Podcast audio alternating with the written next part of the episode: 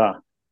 Olá, pessoal, tudo bem? Muito feliz aqui novamente com o nosso Diálogos Empresariais. Isso, essa iniciativa que eu já venho pensando há alguns anos, assim, com uns amigos, né? Somente com o Vitor Duarte e tal. E agora, é, Selink, eu acho que, eu estava falando ontem no, no grupo, estava falando com um amigo também. Eu acho que agora é, eu achei o mood, assim, dessas reuniões. É, a place for conversation. Um, é, eu estava assistindo essa palestra do Jim Collins que eu falei contigo agora há pouco, e ele falava assim: é, Isn't wonder we have a, a place for conversation? Um, um lugar para conversar, sabe? Porque a gente, eu fiz graduação com, com Medeiros, né? Diego Medeiros. E a gente gostava muito daquele ambiente, né, Medeiros? É, a gente gostava muito daquele ambiente da graduação, que a gente podia discutir, né? Ambiente das faculdades, das universidades, né? Mas quando a gente vai para o mercado, a gente não tem mais esses ambientes. E, e a iniciativa que eu, que eu venho imaginando é essa, um lugar para a gente conversar, para a gente poder bater um papo, né?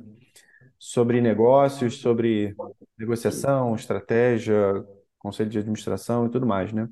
Então tá, depois dessa breve introdução, hoje, semana, ano, mês passado, não sei, o último encontro, a gente falou sobre governança. E aqui agora a gente está pensando em falar um pouquinho, rapidamente, talvez meia hora, sobre, sobre qualidade. E, e para falar sobre qualidade, eu acho que ninguém melhor sobre Diego Medeiros, né, que estudou comigo bastante, a gente tinha altos debates, e a gente ainda tem, né, Medeiros? Então, Sim, sim. então fica à vontade, vamos conversar um pouquinho. Ele trouxe simplesmente uns umas 500 páginas sobre qualidade, não sei se vai dar para passar, porque é Vai um, dar, vai o dar. âmbito é muito grande, mas eu tenho umas considerações, então eu acho que o que mais gera valor é, é, é é o- a conversa, tá, Medeiros? Eu acho que o que Claro, mais claro. gera valor é essa Sim. troca de ideias, né? Porque estudar, todo Uhum. mundo pode estudar, né? O, o Selim que estava É, falando aqui dos artigos que ele estava lendo na Harvard Business School, review, né? legal. Então é Uhum. isso, Medeiros. Comenta rapidamente quem é você e, e faz um speech aí sobre qualidade. Eu acho que seria ótimo. Fica à vontade. Legal, legal. Estão me ouvindo, pessoal? Tudo certo? Então, com áudio agora? Agora sim deu certo. Tá, Muito bom. tá. Bom, então, primeiramente, sem delongas, quero agradecer ao Marcos aí mais uma vez o, o convite, né? Eh, Nós nos conhecemos aí desde a graduação, que para mim é um privilégio a gente manter essa amizade até hoje. E como ele bem falou, a gente sempre teve esse debate, né, sobre a administração como um todo, eh, parte de produção. O Marcos é muito inclinado para finanças, né? Eh, e eu acabei me apaixonando aí por esse tema qualidade e é onde eu atuo até hoje aí na minha trajetória profissional. Além disso, investimentos também, educação financeira como um todo. Então a gente joga nas, nas quatro linhas, né, Marcos? Então Exatamente. é, é, é por aí, né? Então, um speech breve sobre qualidade. Qualidade é, é um tema que ele já é bastante antigo, né? É, a gente vai abordar uns slides aí para para só ilustrar um pouquinho o que a gente está falando aqui. É difícil definição porque é uma coisa óbvia, né? Então, tudo que é óbvio é perigoso a gente pensar na, na de, de tudo que é óbvio, né? Mas a gente vai ver que intrinsecamente está tá, tá super relacionado a processos, seja eles de produção de bens ou serviços, né? E percepção de valor para o nosso cliente final, né? É, então, é, esse tema ele teve uma evolução ao longo dos anos e a gente tem esse avanço da tecnologia cada vez mais é, inciso, né, cada vez mais rápido e, e forte no nosso dia a dia, nas organizações como um todo, seja a gente aí é, é, na ponta do lado de dentro das organizações ou fora como consumidor, cliente. Então, é um tema que sempre está no radar aí e é, e é fundamental, né? E por isso que eu trouxe esse subtítulo aí provocativo, que é a razão intrínseca da sobrevivência dos negócios de sucesso, né? Então, é, é, é por aí. A gente pode avançar, Marcos. Até aqui alguma dúvida, pessoal? Então, eu vou fazer uma provocação para vocês, vocês observarem essas imagens aí que a gente vai passando, tá? Só apenas observar. Beleza? Show. Legal. Isso, pode Mais um, Marcos, aí, beleza. Então, faça essa provocação, né? Vocês prestaram atenção. O que essas marcas têm em comum, né? Quando a gente olha para essas marcas. É, pode dar um clique, Marcos. A gente chama de qualidade transcendental, né? O que, que é isso? É você olhar para essa marca e você já identificar de cara, primeiro, associar o que essa empresa é, né? É, e principalmente você pensa na qualidade é, oferecida por essas organizações. E aí você pergunta, Diego, mas isso não é marketing? Nenhum marketing sobrevive se você não tiver um produto é, é excepcionalmente bom, né? Então, é, isso é qualidade. A qualidade transcendental, no caso que essas marcas atingiram, é claro que eles fizeram é, um posicionamento de marca muito forte, mas ao longo dos anos, o processo produtivo dessas empresas fizeram com que cada vez mais resultassem em produtos de valor e fazendo com que essas marcas atingissem esse espaço na nossa mente. Do simples fato de você analisar, olhar e você já associar. Cara, isso aqui é realmente bom. E perceba que tem marcas de luxo e marcas que não são de luxo, como por exemplo o McDonald's, uma rede de fast food a nível global, né? É, pode passar, Marcos, por favor. Então, trazendo a definição, né? Como eu falei, é difícil você pensar em uma definição, mas trouxe alguns pensadores aí é, que ele traz, né? Qualidade é, é consistente conformidade com a expectativa dos consumidores, né? Ou é, estar em conformidade com os requisitos, que é o próximo slide. Né? Então, assim, a gente trazer uma forma mais conceitual para tentar definir o que é qualidade, mas qualidade, é, é, em resumo, é isso, né? O que a gente oferece é o alinhamento de expectativas entre nós, produtores, de uma ponta, e o nosso consumidor, o nosso cliente, na outra ponta. Quando a gente tem um descasamento desse alinhamento de expectativas, a gente tem os gaps, as lacunas, que são oportunidades de melhorias aí nos nossos processos de negócio, tá? Então, se a gente pensar mais detalhadamente para facilitar, a gente tem esses níveis aqui, né? Essas abordagens de qualidade, nível transcendental, que eu comecei o nosso papo aqui falando, nível de manufatura, usuário, produto e valor, tá? É, a ideia não é ler aqui nenhum, ficar lendo slide aqui, mas só para vocês entenderem que quando a gente fala de qualidade, a gente tem essas abordagens, né? é, a gente estar presente na mente dos clientes, potenciais clientes, por meio da nossa, da nossa marca forte construída, é, produzir produtos que têm usabilidade, que, que têm uma, é, uma variabilidade mínima, conformidade, padrão e principalmente geração de valor. Tá? É, a questão da, do alinhamento de expectativas, conforme eu falei, né, a percepção do nosso cliente, do nosso consumidor em relação ao que a gente oferece, né? Quando a gente tem um descasamento disso, a gente tem os gaps ou lacunas, oportunidades de melhorias, como eu falei. É, pode passar, Marcos, por favor. Se eu estiver indo rápido, pessoal, vocês podem falar também. É, e aí a gente, esse slide aqui é, é, é legal porque, como eu falei no início do papo, né, essa questão do avanço da tecnologia, o avanço da história como um todo. E é claro que a gente teve, tem mais é, é, milestones né, ao longo da nossa trajetória da humanidade, mas eu separei esses quatro porque é o que, ao meu ver, enquanto estudioso e, e profissional nessa área, são os mais relevantes. Né? Primeira questão da Revolução Industrial, lá no século XVIII, Inglaterra, gente, isso não é novidade para a gente aqui, é, mas foi o grande marco né, Antigamente tudo era no nível do, do artesão, no nível do, da, da, manufatura mesmo manual da coisa. Não existia processo produtivo, padrões, né? nada relacionado à escala. E isso mudou com o surgimento das máquinas, principalmente a vapor, é, fazendo um grande, um grande paradigma, né? definindo um novo, um grande paradigma aí na, no que diz respeito à produção de algo, né? É, especificamente produto bem físico, é, enfim. Aí a gente tem o, o, o, um grande ponto aí, né, avançando bastante, a Segunda Guerra Mundial, o pós-guerra, que é aí onde surge muito forte esse conceito que a gente está discutindo aqui, né? Surgimento dos gurus da qualidade, né? Os controles estatísticos de processos, a gente já tinha indústrias, plantas de indústrias já estabelecidas uh, pelo mundo, e o modelo de produção era uma coisa que, que existiam sempre oportunidades de melhorias e o controle estatístico entrou muito forte nesse ponto, né? É, várias indústrias na época foram é, adaptadas para gerar né, produção de armamento, né, questões bélicas. É, a gente teve a catástrofe aí, né, o Japão quase saiu do mapa com as bombas nucleares, e os Estados Unidos é, realizou esse movimento de reconstrução, o próprio é, Estados Unidos, né, paradoxalmente, essa coisa toda, ele iniciou esse momento, esse movimento de reconstrução do, do, do Japão e ficou muito latente essa questão é, de controle estatístico de processos para reconstruir o país lá, né? É, a questão de produção, de modo geral, e aí que surge as principais linhas de atuação sobre o tema qualidade, né? O Total Quality Manager e o Lean Management especificamente, que é onde é meu mais o meu embasamento profissional aí desde, desde a graduação aí que que eu e o Marcos atuamos juntos, tá?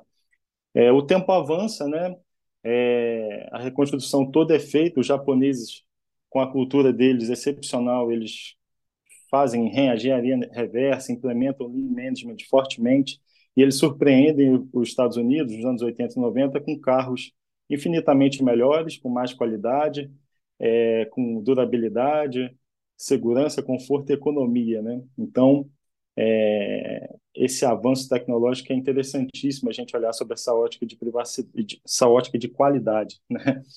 É, a gente chega nos anos 90, essa questão de serviços, né? E aí isso é fundamental também. A gente sai essa questão produtiva de, de, de, de indústria, chão de fábrica forte, e a gente percebe que os Estados Unidos, mais uma vez na vanguarda aí, ele começa a avançar fortemente na questão de serviços. E quando a gente fala de serviço, a gente fala de experiência do cliente, né? E aí o jogo é completamente diferente, né, em relação à produção de um bem. A produção de serviço, ela é diferente. A gente vai ver um pouquinho essas diferenças aqui. E, por fim, dias atuais, a questão de experiência de usuário, né? inteligência artificial, toda essa questão aí que está em voga e que impacta o nosso dia a dia, tá? Pode passar, Marcos, por favor. Mas antes da gente falar de qualidade, a gente precisa entender né, essa questão de processo, e eu não vou perder muito tempo aqui, porque acho que talvez não seja tão novidade para os senhores aqui, mas é o meu dia a dia, né, que eu atuo sobre análise, identificação, melhoria, gerenciamento de processo por processo. Então, isso aqui é a minha veia. Né? Então, se a gente pensar, é, basicamente, o processo é uma atividade, são uma sequência de atividades né, lógicas que vão transformar inputs em outputs. Né? É, mas o grande ponto que as organizações, inclusive, é, pecam bastante, tá? independente do nível das organizações, se ela é pequena, média, grande ou uma corporação, é justamente aqui, nos processos, né? porque a, a qualidade dos produtos de uma organização ela, ela é medida pela eficácia desses processos. Então, daqui é a importância, a qualidade ela mora aqui, né? ou a ausência de, é nesse ponto. As organizações, elas carecem e pecam bastante, dependente do nível atuação, tá? É, Na criação ponto. de valor que você diz, Medeiro? No gerenciamento do processo, definição de processo de uhum. negócio uhum. e, consequentemente, na geração de valor, tá? É, beleza? Então, é, gente pegando ali, é, pode passar, Marcos, por favor. Isso, é, o, Desculpa, volta aí um, só para a gente ver a definição, né? Pegando na linha do tempo ali, que eu falei do, do pós-guerra, lá fortemente esses entusiastas, né, os gurus de qualidade, eles começaram a implementar as filosofias de gestão, né, muito embasadas em controles estatísticos, né, matemática pura, né, engenharia de produção, lá em território japonês, né? Então a gente traz aqui uma definição do que é o Total Quality Management, mas nada mais é do que uma filosofia, uma forma de gestão muito orientada ao controle de processo. Né? Então, estatisticamente falando, aquele diagrama anterior, né? estatisticamente, quanto tempo isso aqui leva, qual a variabilidade dessas atividades, esses insumos estão bem é, é, é, processados, a gente está resultando um produto legal no final, enfim, está, está em conformidade, está em padrão, né? Então, o Total Quality Management, ele nasceu né, com esses pensadores em solo japonês muito é, com esse viés. Então, a gente tem sete ferramentas de qualidade Aí pode passar, Marcos, por favor. Aqui, um passo antes, né? É, como que isso é desenvolvido né, é, nas organizações, e para mim isso tem relevância até hoje, tá, nos dias atuais. Você pode implantar um programa desse, independente da, da sua organização, se ela é uma empresa de, de, de serviços ou de produtos, é, bens, tá, tangíveis. Tá? Então, é sempre top-down, né, pessoal? Qualquer é, forma de gestão, ela é ela é efetiva, né, de fato, se ela for comprada primeiramente pela alta gestão, isso for se desdobra, isso vai se desdobrando. É, então a gente tem esses níveis aqui, né, para você implantar o TQM, Total Quality Management, a administração da qualidade, você está envolvendo a estratégia, a operação, a equipe, você vai se desdobrando, envolvendo seus recursos, né, sistemas, recursos, identificando problemas, envolve os controles estatísticos por meio das ferramentas de qualidade e você monitorar sempre. Né? Então, o acompanhamento, o gerenciamento se dá por meio da medição. Tá? É, pode passar, Marcos, por favor. Aí sim, algumas ferramentas, são sete ferramentas de qualidade para você gerenciar os processos, né? Eu não trouxe todas, eu trouxe já só as mais relevantes, né? É, a questão do PDCA, o ciclo PDCA, né? É, que você pode implementar uma rotina simples, né? Coisas simples que fazem diferença. Você a questão do planejamento, fazer, checar e agir. Então, conforme você vai instrucionando comitês dentro da organização, identificando os processos que precisam ser melhorados, você vai rodando esse ciclo PDCA.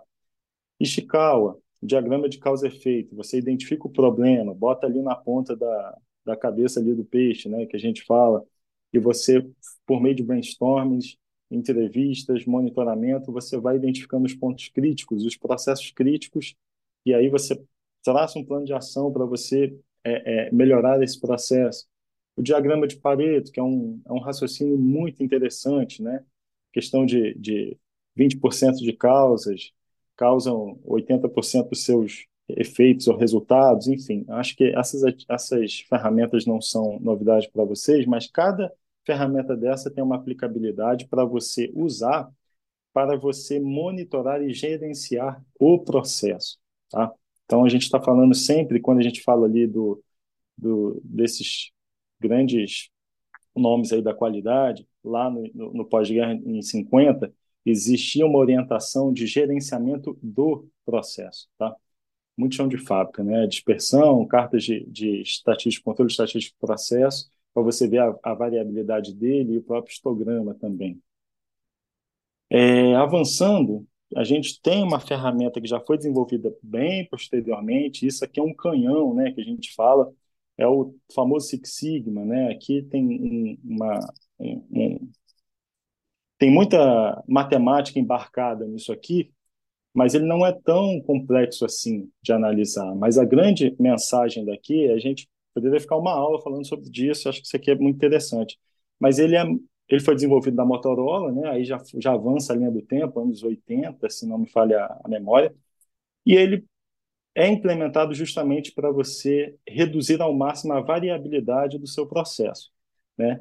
Então, é, um nível Six Sigma, quando você atinge o nível Six Sigma, é quando você é, chega no nível igual a 3,4 é, é, amostras por milhão, ou seja, dentro de um milhão de itens que você produziu ou serviços oferecidos, apenas 3,4 itens ocorre um defeito. Geralmente, os processos de qualquer organização, de modo geral, rodam a 2 a 3 sigmas, que é o desdobramento ali do desvio padrão a curva ali, né, a curva normal estatística na foto, ela é mais gordinha e mais achatada, né? Agora, quando você chega no nível Six Sigma, você tem uma variabilidade mínima e aí a curva ela tem de ser mais magrinha e alta, né? Então, assim, é, só para deixar claro esse, esse conceito de Six Sigma aí, que eu acho legal, relevante, mas dado o nosso tempo aqui, a gente não consegue explorar muito, a gente deixa para as discussões mais adiante. Eu trouxe aqui os principais pensadores, né? O Marcos é, é, é interessado também nesse assunto, então esses caras lá atrás, é, tirando o Ishikawa, que é japonês, né? Pelo nome que a gente já vê, mas esses outros são norte-americanos, entusiastas do tema lá do pós-guerra, que é, chegaram nesses principais conceitos de qualidade, muito focados em implementações de modelos matemáticos e estatísticos para o gerenciamento de processo. Tá? É, só aqui para ilustrar o embasamento nosso aqui. Agora, o Lean, o Lean para mim é, sem dúvidas, um, uma filosofia, um modelo de gestão que é, que foi que eu me interessei na minha graduação e tive a oportunidade de trabalhar efetivamente com isso.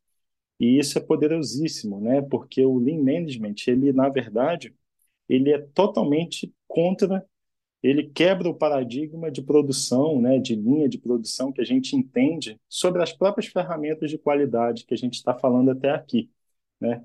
É, o Lean ele foi implementado na Toyota, né? A Toyota que lá no, na guerra ela produzia caminhões para a guerra.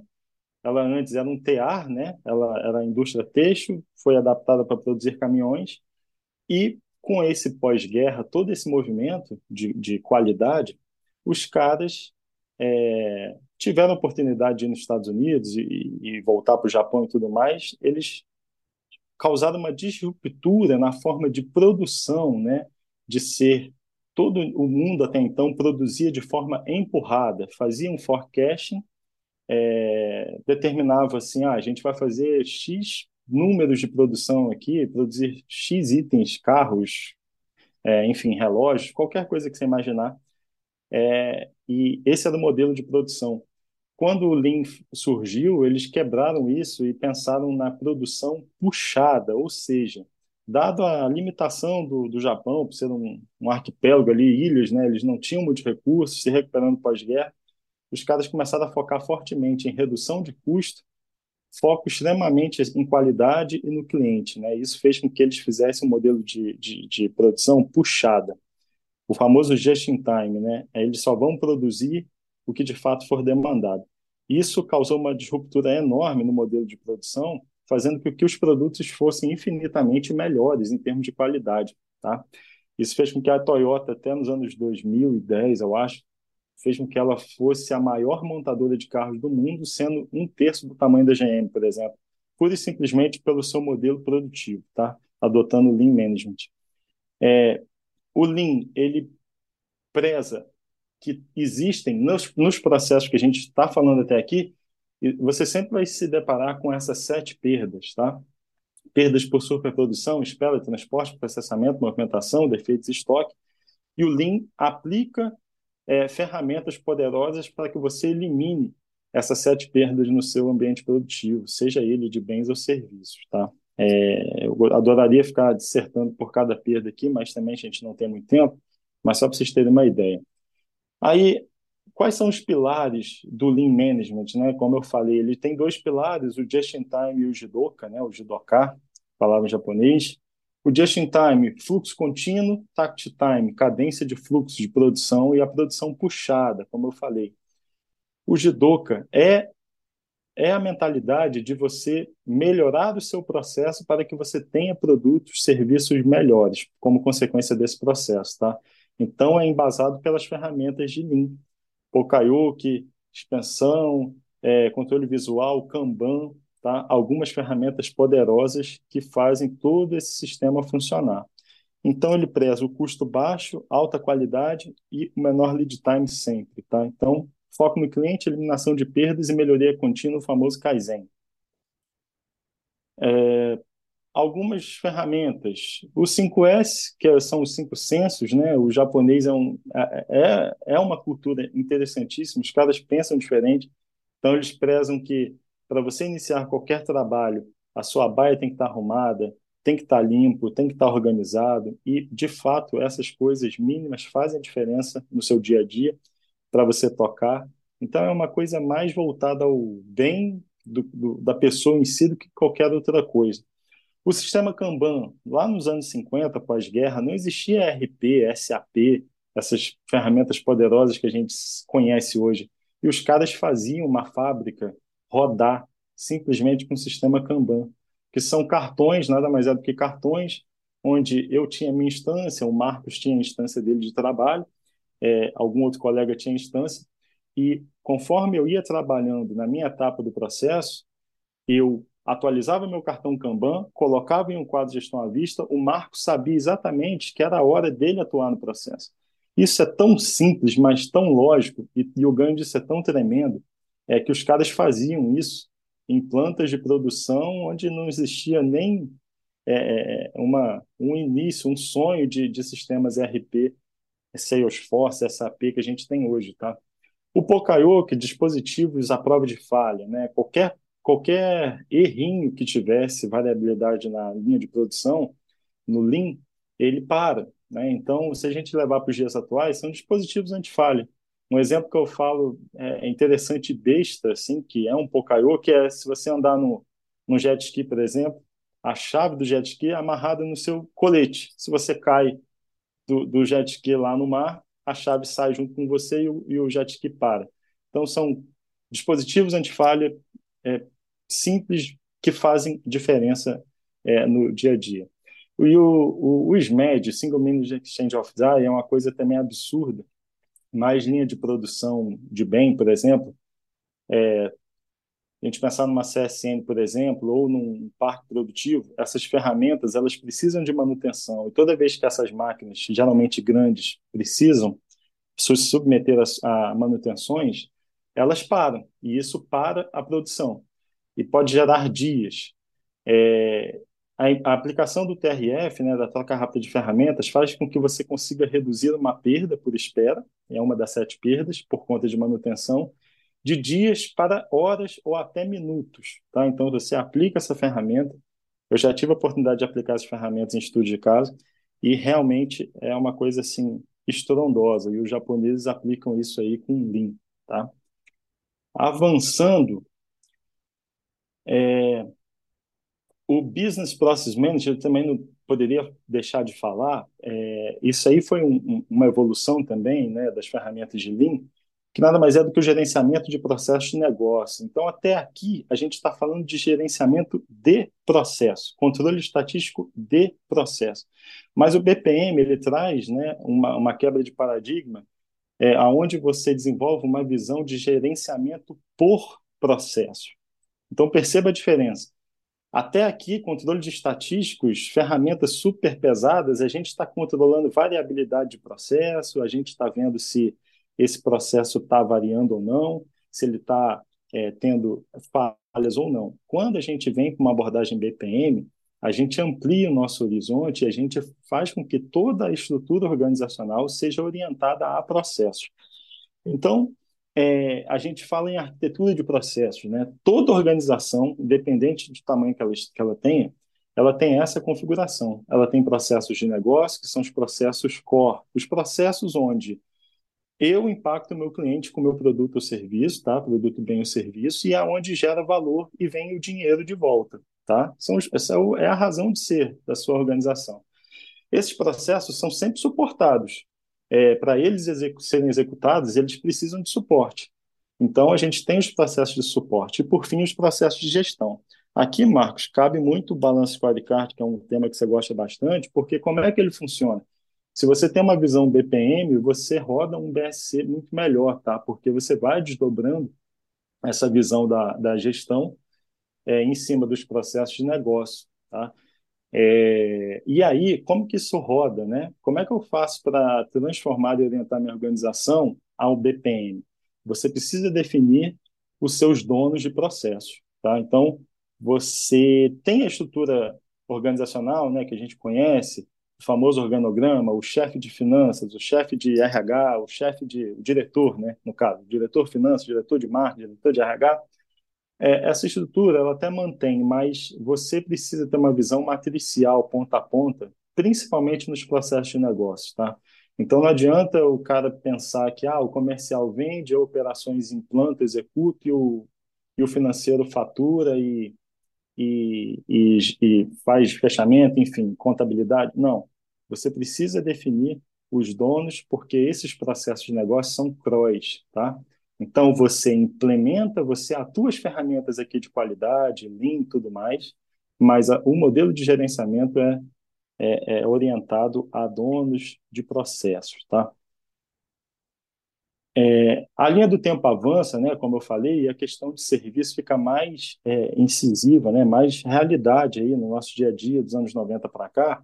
E aí serviço ele tem uma característica diferente, que eu falei que o jogo é diferente. O bem você produz ali aquele carro excepcional, aquela Ferrari, aquela Mercedes, você olha, sente o carro, você vê que o negócio é de altíssima qualidade. Agora, o serviço não. O serviço tem características diferentes, né, de intangibilidade, perecibilidade, variabilidade inseparabilidade. Né? Então, é, é, ele não, você não consegue pegar no serviço, você faz parte do serviço enquanto ele é produzido. A gente não consegue estocar no serviço, né? E ele é variável, porque ele é ainda, por mais que a inteligência artificial está batendo cada vez mais na nossa perna, na nossa porta, automação de processos, robótica e tudo mais dos anos 70, 80 para cá, ainda assim, é, serviços é oferecido por pessoas, tá? Então tem a questão variabilidade. Se eu sou um dentista e eu obturei seu dente hoje, amanhã, se eu for obturar de outro paciente, vai ser diferente, por mais que seja o mesmo serviço, tá? E aí, quando a gente pensa no tema qualidade em serviços, como que fica, então, todo, toda essa questão de qualidade em serviços? A gente tem esse conceito de hora da verdade, tá? A hora da verdade nada mais é do que todo e qualquer momento que eu entre em contato com o meu cliente. Então, pensa que é uma organização grande de, de prestação de serviço. Como é que você faz? Você dá autonomia.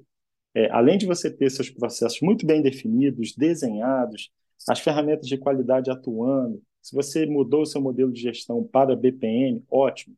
Como é que você, e você é uma empresa de serviço, como é que você faz? O seu, a sua ponta tem que estar muito bem treinada e é, com capacidade de decisão para que ele possa performar bem nas horas da verdade, tá? Nos momentos de verdade, que é onde você interage com o seu cliente. Trouxe uma definição aí para vocês se aprofundarem depois, tá?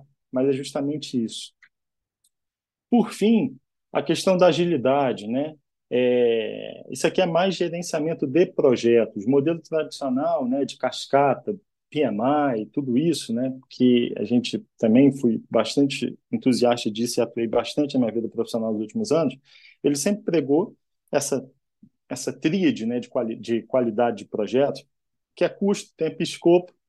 É, a gente definia ali uma necessidade macro, desenhava uma AWS, desenhava um cronograma e ia acompanhando isso até uma entrega final, né?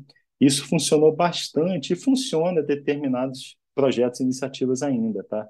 Mas com o avanço tecnológico, avanço de mentalidade e gerenciamento, é, começou a surgir de uns tempos para cá a tal da agilidade, né? E isso é muito disruptivo também, é um novo paradigma implantado que é muito interessante. É, o modelo é, que resulta em qualidade e agregação de valor também, tá? É, então, antes a gente tinha projetos, seja para estabelecer novos processos ou é, novos produtos em visão cascata, onde você levava meses ou até anos para concluir esse projeto, com várias mudanças de escopo, perda de custo, impactando a qualidade, tempo. A agilidade, ela traz um novo mindset, né? São, é um, é um frame mesmo, né? um modelo de, de atuação de trabalho é, onde toda a estruturação de um gerenciamento de projeto é totalmente diferente desse cascata. Né? A gente tem o foco em pessoas, interações, artefatos e cerimônias. Né? É, é, são as diferenças do, do gerenciamento de projeto tradicional. Pequenas entregas contínuas. Então, a cada sprint, a cada quatro semanas, são entregues algo de valor, né? onde o usuário, o nosso cliente final, tem a, a, percepção de valor disso. Né? e ela tem resposta a mudanças de forma mais rápida e gera valor continuamente, tá? Um desses, e, é, desses artefatos, instrumentos que a agilidade, o Scrum usa, é o Lean Kanban. O Lean Kanban, a gente puxar aqui é, lá do Lean Management, lembra que eu falei da, do chão de fábrica que não tinha um RP nos anos 50? Era mais ou menos isso. A gente tinha um quadro de gestão à vista, os post-its, os cards são atividades, né, tarefas. Aqui no caso da agilidade, é, são atividades que precisam ser feitas para que você entregue valor, avance no projeto. É, e a visão é simples, como o japonês sempre foi. Né? A gente tem um backlog, a gente tem aqui é, é, é um, um espaço aqui onde a gente tem entregas a serem desenvolvidas a gente tem uma coluna de a fazer, fazendo e feito, tá? É uma coisa tão simples e, e óbvia, mas faz diferença, tá? Quando a gente vai para processo, softwares de projeto de desenvolvimento de softwares, por exemplo, esses quadros Kanban são utilizados dessa forma, tá? É, tem muita, muita coisa a gente poderia explorar aqui. A gente faz aqui gerenciamento do projeto, a questão do tact time, lead time, quanto tempo que leva cada sprint, a gente joga no histograma, enfim, a gente consegue gerenciar projetos utilizando essa ferramenta. Aqui algumas recomendações de livros aí, alguns assuntos que a gente abordou aqui e que faz parte aí da minha formação profissional, enfim, se você se interessa por esse assunto, acho que vale a pena você conferir esses livros, tá? Os de cima são Lean e os de baixo, é, os demais assuntos de modo geral que a gente abordou aqui, tá? Então é isso, pessoal. Muito bom, muito bom, Medeiros. Gostei bastante da apresentação, hein? Pô, Cada legal. slide daquele daria um cursinho de seis meses, né? Para quem é do assunto. É verdade. Mas o tema é muito bacana, né? Eu anotei um bocado de coisa aqui no meu papelzinho. Show. É muita coisa mesmo. Uma primeira coisa que, que eu venho pensando muito, eu assisti uma palestra do Comeco, é, muito bacana no YouTube, também falando sobre qualidade, né? E aí, essa questão da variabilidade, né? É, não da variabilidade, mas da. Cara, eu acho que toda qualidade é estatística, Uhum. entendeu? Se não tem número, não tem qualidade. É, se você não mede, não gerencia, né? É, Parafraseando o é o Deming aí, nosso. né? O Demi. É, É, falando nisso, eu vi uns vídeos dele nessa semana passada sobre qualidade também, muito bom. Tem uns vídeos dele na internet. Ele tem um jeito legal. diferente de falar, porque ele é meio velhinho, né? Então, É, ele já era velhinho, né? mas eu também pensei aqui, a gente estava sofrendo aqui com os processos de qualidade, né? Porque é serviço, né? A hora da verdade, né? Lá no nosso Uhum. professor Nogueira, né? Falava muito sobre isso. O Diego sabe quem está falando. E eu também participei de uma, de uma palestra presencial com o Christopher Lovelock, Lovelock. Pô, que legal, lá cara. na SPM, há 15 anos atrás. que é, falava sobre Legal. gestão de serviço, né? Que daria uma outra conversa aqui. Mas eu venho falando muito com o Rodolfo também sobre, cara, a gente tem que metrificar tudo, assim. Que a gente fala assim, dá como garantido, né? A gente tem um processo aqui que o...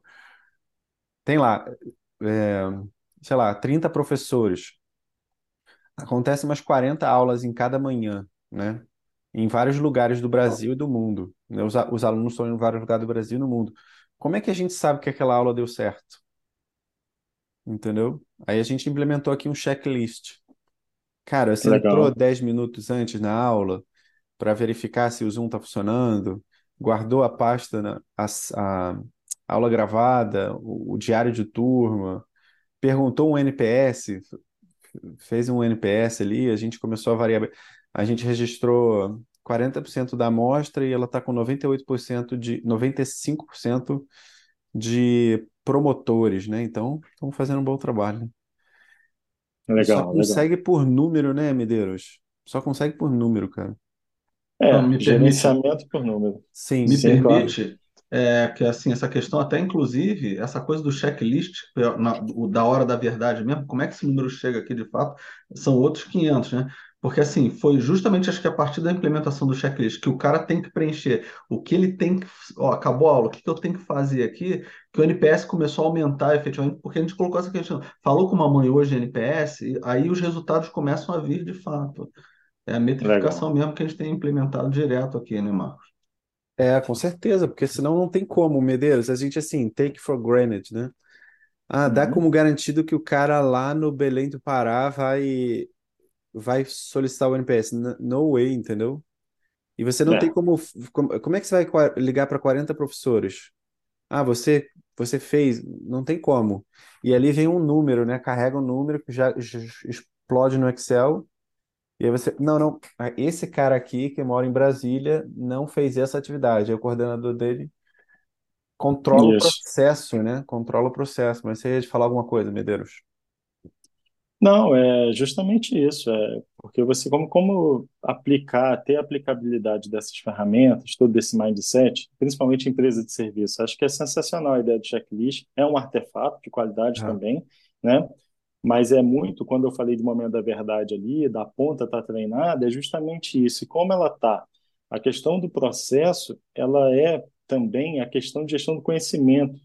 E é quando a gente registra, né, por fluxogramas, artefatos, então é, é fundamental a gestão ela proporcionar esse estreitamento, né, com a ponta para os caras estarem embasados. Cara, me deparei com determinada situação aqui. O que que eu faço? Eu lá na ponta no Pará, como você comentou aí. Cara, eu tenho que estar munido, conhecendo muito bem os processos, toda para onde a gente vai e eu tomar a decisão, a melhor decisão possível ali. Isso não é fácil, isso é uma curva de maturidade que você vai implementando, mapeando esses processos, existe o BI o tempo todo, identificando oportunidades de melhorias e implementando, tá? Então, é, é, é é um programa, né? É um muito programa. O, o nosso amigo lá do Comeco falou que, que leva no mínimo 10 anos Isso, a, a maturidade ela vai, ela vai aumentando. para essa cultura de maturidade de processo, demora no mínimo 10 anos. Eu, caraca, É, isso aí. tá longe É porque no início, o primeiro é o tal do política de heróis, né? Não sei se já se, se- depararam com isso vocês, que é um cara que sabe tudo. Ah, E ele sim, com até, ele até encara que isso é uma vantagem competitiva para ele, É, porque isso em, em- em empresas grandes é muito comum, né? O sim. cara ele estuda bastante, conhece tudo, dia a dia, as tarefas e tal, Diego então ele é o herói. Ele é o herói. Não, não, o herói é, é péssimo, tá? Para as organizações. Não, não, Ele não, passa o conhecimento, né? Não passa o conhecimento porque ele não quer Ele perder o não emprego, né? passa. E aí ele Exato, é né? mandado embora, Então, ou vai embora e todo o conhecimento vai le- com ele. levou esse valor todo para ele. Como que você melhora isso? Você fazendo seus mapeamentos, documentando, é, refinando, deixando isso vivo, tá?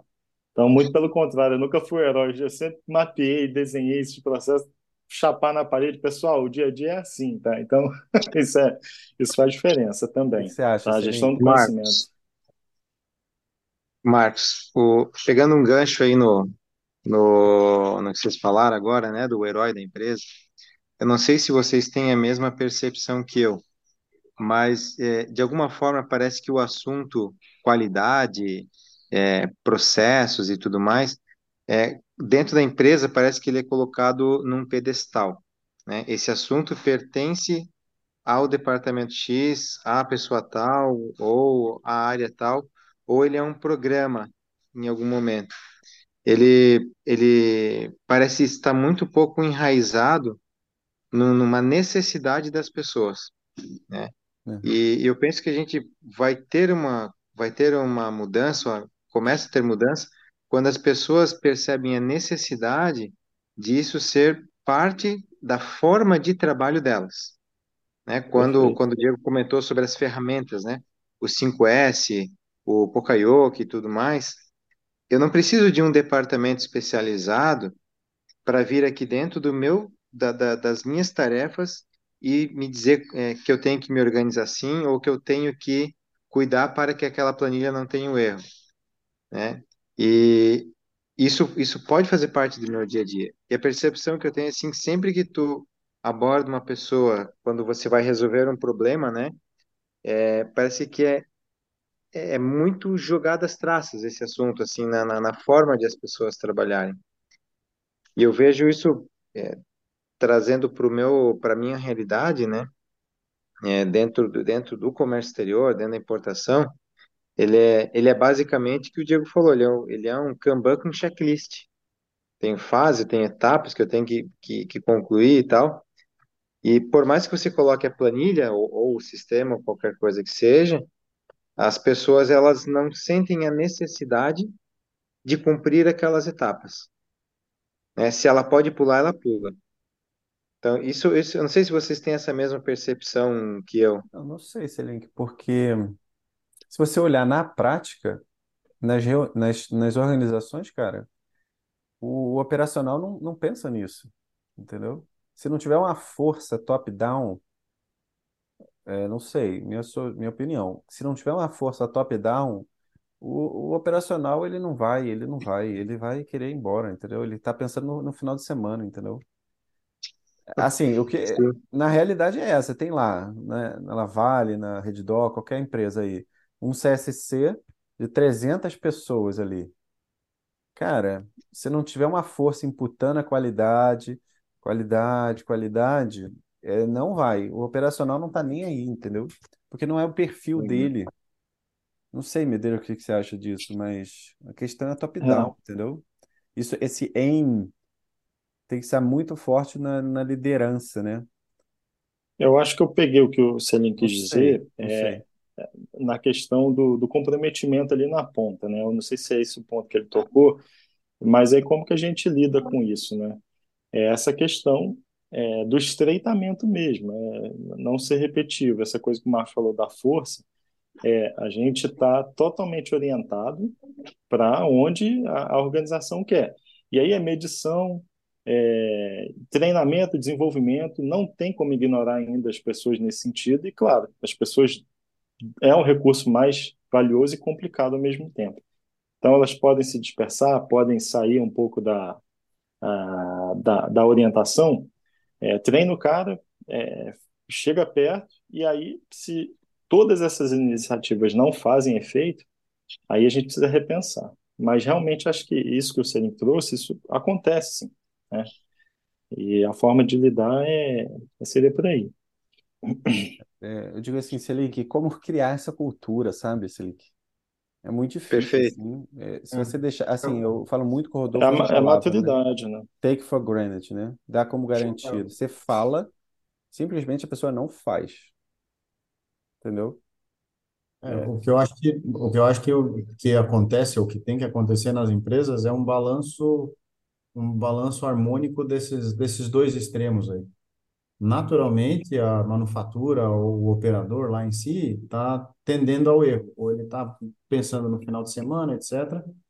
E a qualidade, ela não pode ser a mãe da, da, da qualidade. Tipo, enquanto a, a- o cara da qualidade saiu da linha, os, os os funcionários começam a fazer tudo errado, tudo de qualquer jeito o, o pessoal da qualidade tem que garantir cada vez mais que a cultura de qualidade seja implementada dentro da, dentro da empresa. Que eles, que os, eles têm que ir lá verificar se o operador está preocupado com a qualidade, mesmo quando ele não está lá, né? E aí, como é que ele vai ver isso? A, a consequência lá no mercado, né? É, Se, se começa a ter produto ruim no mercado, é, mesmo com um programa de qualidade rodando, às vezes pode ser desleixo. E aí, e aí o, o, o que o Medeiros colocou, que eu acho muito legal, o Lean ajuda bastante a, a travar esses pontos, né? Os, os Pokayokis, é, e os em geral ajudam a, a, a, a evitar que o operador cometa algum erro mesmo quando Tipo, não quando com intenção já é outra história, né? Mas mesmo quando tem, não tem intenção, é, a, as ferramentas têm que ajudar ele a evitar a, a indução do erro. Então, a qualidade sempre vai ficar com a bandeira, mas na verdade ela não pode ser a, o grande a força de, de, de ação da empresa. Ela tem que ser uma, ela tem que verificar se a cultura da empresa está indo no, na direção certa, né? E aí e que todos estejam pensando na qualidade como um programa, como tu falou, né? É, essa questão de cultura é extremamente importante, né? E esse É Pukaio, difícil. é, eu só não sei como, ferramentas para implementar essa cultura, né, Fernanda? É difícil. Mas uns, Chicote não pode mais, né? É, o- trocaram o chicote pelo, pelo bônus, né? E aí eu acho que o bônus foi muito degradado no- nos últimos tempos e as pessoas perderam a relação de causa-consequência do no bônus. Ah, é, pô, se a gente chegar nesse patamar aqui, você vai ganhar um bônus. Aí, de repente, a empresa já está tá afundando, está com um produto porcaria no mercado e está pagando bônus para os funcionários. Então, esse é o, tipo, existem formas de, de, de você incentivar ou, ou, ou atacar os, as, as pessoas, né? Seja pelo chicote ou seja pelo, pela, pelo, pela bonificação, mas eu acho que o, o, o time de qualidade de novo deveria ser um, um, um grande catalisador, um cara para definir esses pontos, né? É, seja pelo braço do chicote, seja pelo braço da bonificação, mas eles deveriam ser, é, ser participantes nesse, nesse tema aí. é porque, cara, o outlier, ele é outlier fora da empresa também, entendeu? Eu aposto que o Medeiros pega o sábado dele, domingo e fica estudando também, entendeu? Ele não estuda dentro da, da, da, da- ele nem está na, na graduação, entendeu? E é o que a gente saía da aula e ficava conversando sobre eh, Pareto, sobre escala. A gente ficava conversando lá na, naquele chafariz antes da biblioteca lá da Veiga de Almeida, né? Eu lembro até hoje. Eu lembro até Exato. hoje eu falo É, assim, não, Medeiro, a gente vai investir em mercado de ações e a gente vai ganhar 2%. Eu lembro até hoje. Aí ele falou, não, 2% é muito, porque tem que ser um... Não, vamos conseguir, porque a gente vai... Até hoje, a gente investe em ações até hoje. Ou seja, a gente é... Al- Ele é apaixonado, ele- entendeu? E uma ideia que eu, que eu tirei ali do Jim Collins, dessa empre, é, Empresas Feitas para Vencer, é que assim, você tem que ter gente grande dentro com você, Medeiros. Tem que ter os melhores, entendeu? Então, eu tem. acho que o processo de RH também, assim, assim, tem que selecionar aqueles melhores, assim, aqueles caras bons, assim, né? Porque se só tiver gente boa, essas pessoas vão pensar na qualidade e o carrinho vai andar, né? Não sei, uma, uma provocação aí que eu... Eu acho que essa assim. questão do, do, do bônus, que o Fernando comentou ali, ela, com o passar do tempo, ela foi se incorporando num salário e virando uma, uma simplesmente uma, um meio de comparação entre uma organização e outra, né? Então, uma Uhum, utilizou o bônus, outra foi utilizando. Então, hoje você já, quando vai fazer a tua análise, você já considera teu, teu salário mais os possíveis bônus e na outra o salário mais os possíveis bônus, aham, né? E, por outro lado, né, usando o, o chicote, obviamente, como, como uma expressão, né? Não como de dar uma, uma chicotada, mas na, na- no sentido de, de temor a que aconteça uma coisa pior. Só que essa coisa pior não precisa ser uma chicotada nas costas, né? Mas algo, uma, uma consequência que vá contra o, o teu negócio ou simplesmente contra você mesmo. É a pessoa ter noção de que se, de que se ela fizer certo, pensando no bem, ela vai ganhar menos, o negócio vai prosperar, ter essa consciência, né?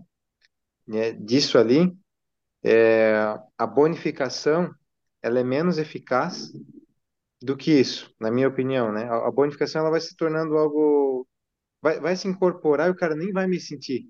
Pode dobrar o salário dele com o tempo que ele não vai sentir. Agora, a consciência, sim, que daí é a cultura que você comentou, né?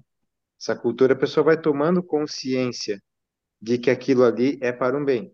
E se aquele processo ele efetivamente não for não for bom, então ele vai se ajustar, né? Se a pessoa aprende pela cultura só obedecer um processo sem pensar nele, uma vez que o processo é ruim, vai dar vai dar errado.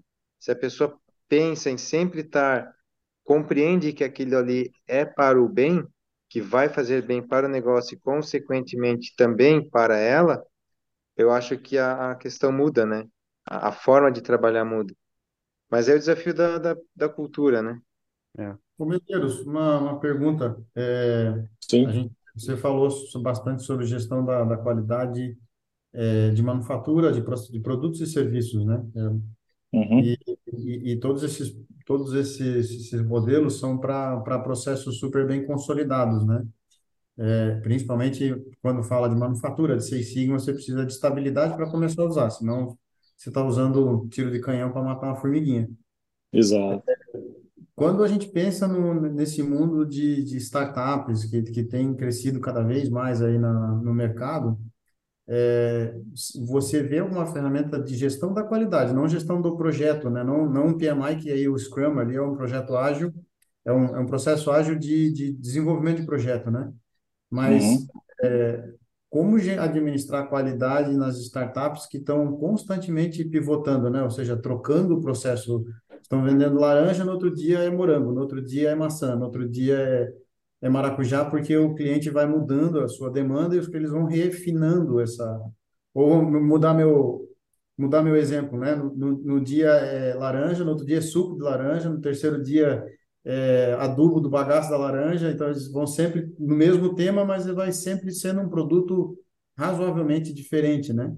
É, Sim. algum, algumas ferramentas é, diferentes ou, ou tipo a, os, os velhas tradicionais de Lean, por exemplo, seriam aplicadas aí?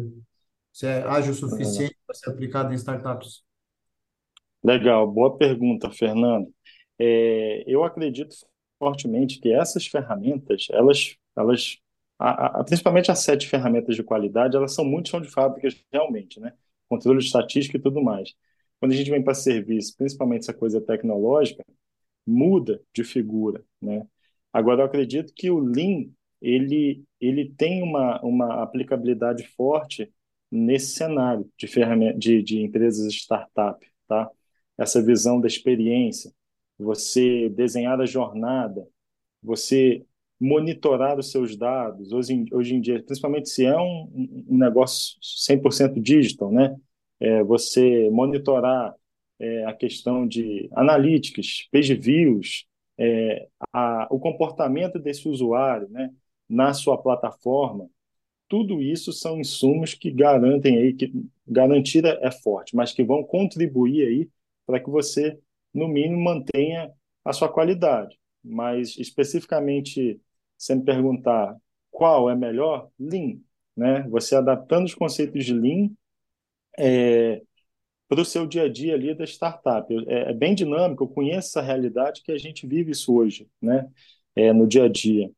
É, a questão das ferramentas, porque se você analisar as questões é, hoje do, da agilidade, eles foram buscar onde? Lá no Lean Kanban, lá no, no, no Kanban. Eles adaptaram e chamaram de Lean Kanban aqui no dia a dia. Então, geralmente, são coisas simples e 100% aplicáveis, mas é aquilo, tem uma curva de maturidade, você é tentativa e erro mesmo, vai aprimorando, você executa, não deu certo, você melhora, vai incrementando. Mas se você tem essa visão, embasamento de Lean, pensar na experiência, é, a visão do seu usuário, do seu cliente, você tem tudo para dar certo aí nos processos, tá? E não sei se eu, se eu fui claro. Não, foi sim, foi sim. A minha dúvida era, era se, se tinha, você que está estudando bastante, né? Uhum. uma, uma ferramenta nova, uma tendência nova específica para para esse público, porque eles são bem sedentos, né? É, geralmente, É, geralmente o, o departamento de compras, vendas, negociação é, relações institucionais e operação é sempre uma pessoa só, né? E é aí verdade. eles, eles têm uma certa dificuldade de, de, de, de quebrar isso em processos e mapear, desenhar essa, essa visão estruturada. Uma startup é sempre um pouco mais complicado, né? É, não, mas, mas legal. Que bom, que bom. É, é, é pessoas, né? Isso que a gente está comentando, excelente, que você mesmo comentou, o comportamental, Marcos. Eu acho que é muito estreitamento, é, disseminar a cultura é difícil, não é simples aí, o Marcos trouxe o dado, que há mais de 10 anos, mas é tá é, todo dia, sabe? Esse, essa coisa do Kaizen todo dia, essa melhoria contínua, pequenos passos, pequenas melhorias. É, isso faz sim a diferença é, no longo prazo, né? A gente tem que, que atuar, mas não é, não é simples, não. É, gera esforço, demanda esforço. É verdade, é verdade. Muito bom, pessoal. É, a gente está 50 minutos, uma hora aí falando. Eu acho que foi ótimo, Medeiros. É, superou minhas expectativas. Tanto superou que eu tenho Legal, uma que bom. lista ali de, acho que umas 15 perguntas aqui para Pô, que bom. A gente, gente gera. gente de- de- desenvolver, assim, principalmente na questão de serviço, né? Que é o meu métier aqui agora, né? Acho que podia Certo. ter uma outra. A gente, pô, a gente gosta também. Eu fiz a mesma cadeira que o Medeiros em marketing de serviços, né? Que ele passou ali rapidamente falando, mas é sensacional. Acho que a gente podia ter um outro encontro aí para para falar sobre isso, né? Descer mais sobre o serviço, que é a hora da verdade, é muito difícil, né? É o professor aqui no, no meu caso, né? Você falou do dentista, né? O dentista tira um dente muito bem, mas no, outro- no dia seguinte ele, ele tá com sono, ele tá chateado. É, o professor dá uma aula hoje, amanhã é outra, completamente diferente, o É. conteúdo é outro, é isso aí. Exato, Bateu o carro, exatamente. veio super chateado para a aula e, né? Mas muito bom. Então, Medeiros, muitíssimo obrigado, meus parabéns. Foi sensacional, a conversa muito boa, renderia muito, muito mais assunto, né? Mas a gente tentou focar aqui em 45, 50 minutos, uma hora que deu agora. Legal. de conteúdo. E aí, todo mês, a ideia que eu acho que eu achei o Mood, a- que eu falei no começo, né? A place for conversation. Um lugar para a gente bater papo, né? Eu, eu, eu, lembro muito a gente entrando ali na Veiga de Almeida e a gente falando, caramba, como é que é bom estar na academia aqui, né? Na, entre os scholars, né? Conversar. E eu gosto é. muito de filosofia. E o, o Rodolfo também gosta muito de filosofia. A gente tem um curso aqui de professores, a gente fala de metafísica, fala de algumas coisas assim. Isso, isso é muito bacana, assim, conversar, trocar ideia. Eu acho que é muito bacana e, e é difícil achar place, places, né, for conversation. E eu queria criar, assim, junto com a Academia Adultos Domos, um, um espaçozinho para a gente conversar sobre isso. É legal? Sensacional. Quero agradecer aí a oportunidade, o convite de novo ao Marcos e aos senhores aí. Me coloco à disposição. A gente acho que esse espaço aí é, é rico, essa iniciativa, e estou bem feliz em participar. E mais uma vez aí, obrigado e podem entrar em contato. Estou sempre disponível para a gente conversar e, e trocar. Maravilha. Então tá, pessoal. Um grande abraço e a gente se vê no próximo encontro. Tchau, tchau. Obrigado. Valeu.